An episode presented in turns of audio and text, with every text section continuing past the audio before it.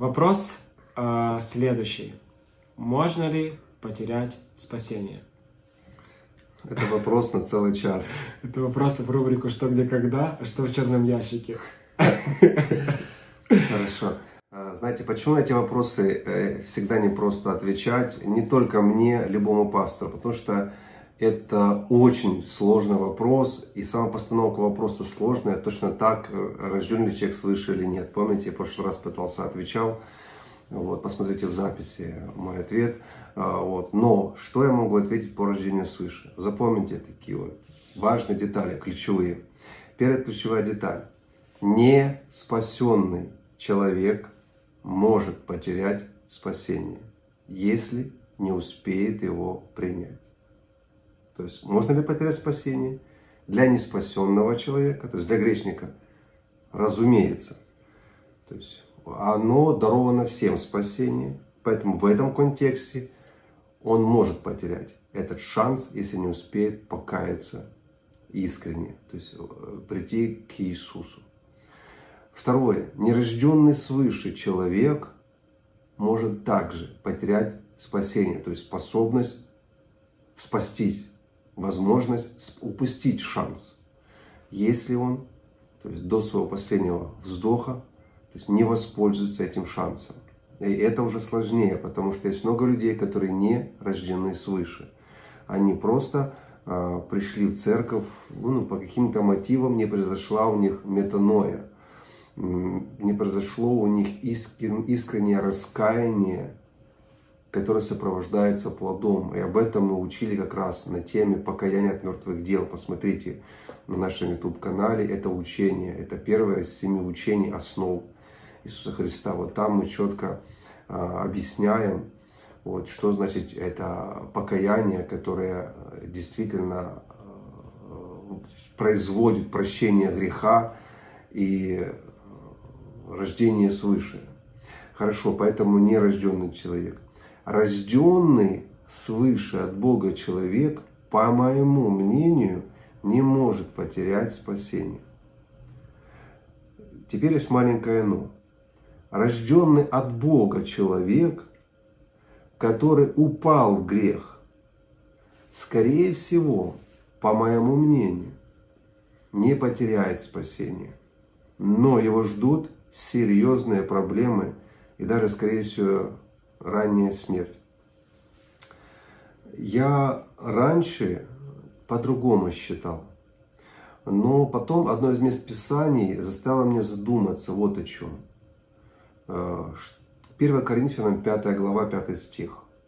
Помните, там описывается история, когда в церкви человек один начал жить с женой своего, э, с матерью, ну, в общем, с женой своего отца, вот, с приемной матерью, да, скажем так, в близких отношениях. Это, ну, ужасный грех.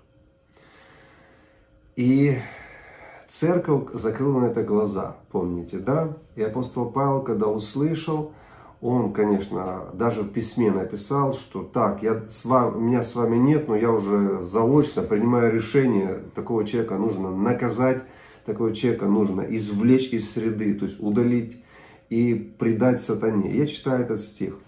1 Коринфянам 5.5. Итак, это был верующий, человек, который посещал церковь. И читаем. Предать сатане возмождение плоти. Слово возмождение – уничтожение плоти, разрушение. Предать такого сатане возмождение плоти, чтобы дух был спасен в день Господа нашего Иисуса Христа. И вот это место, оно меня заставило чуть-чуть, знаете, пересмотреть вот эту жесткую теологию. Можешь, не можешь потерять.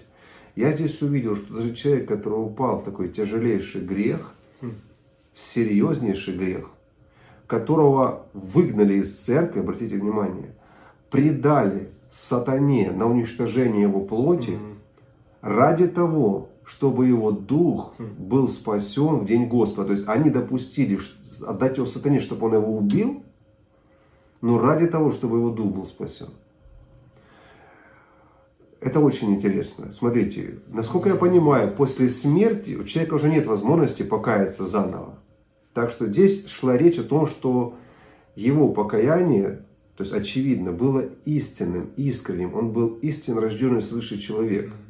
Но, видите, он э, сошел с правильного пути и попал в эту ловушку.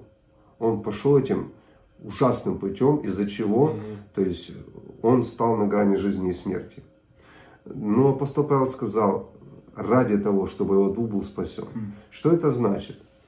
Я не знаю. Может это означает, что если он дальше так будет так жить, то он и отвалится от спасения. Может быть, мы не знаем. Здесь не договаривается. Поэтому на основании этого места мы не можем утверждать точно. Но предположить можем, что все что угодно может быть. Но во всяком случае, то, что я сказал, я озвучил, если человек, рожденный свыше даже, настоящий христианин, все-таки свалился в грех, а, то это еще не значит, что он потерял спасение. Вот. У него все-таки есть шанс. Интересно. Да.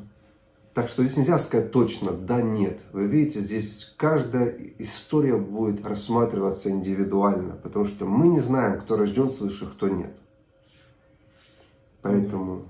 Мы еще же не знаем, насколько человек лукает в своем сердце, когда он говорит, что я покаялся. Только Бог знает это действительно. Да, но искреннее покаяние, оно существует, и Бог прощает. Если разбойник на кресте искренне раскаялся, это, это было искренне, потому что Иисус пообещал ему, что он с ним будет в раю. Это было искреннее покаяние.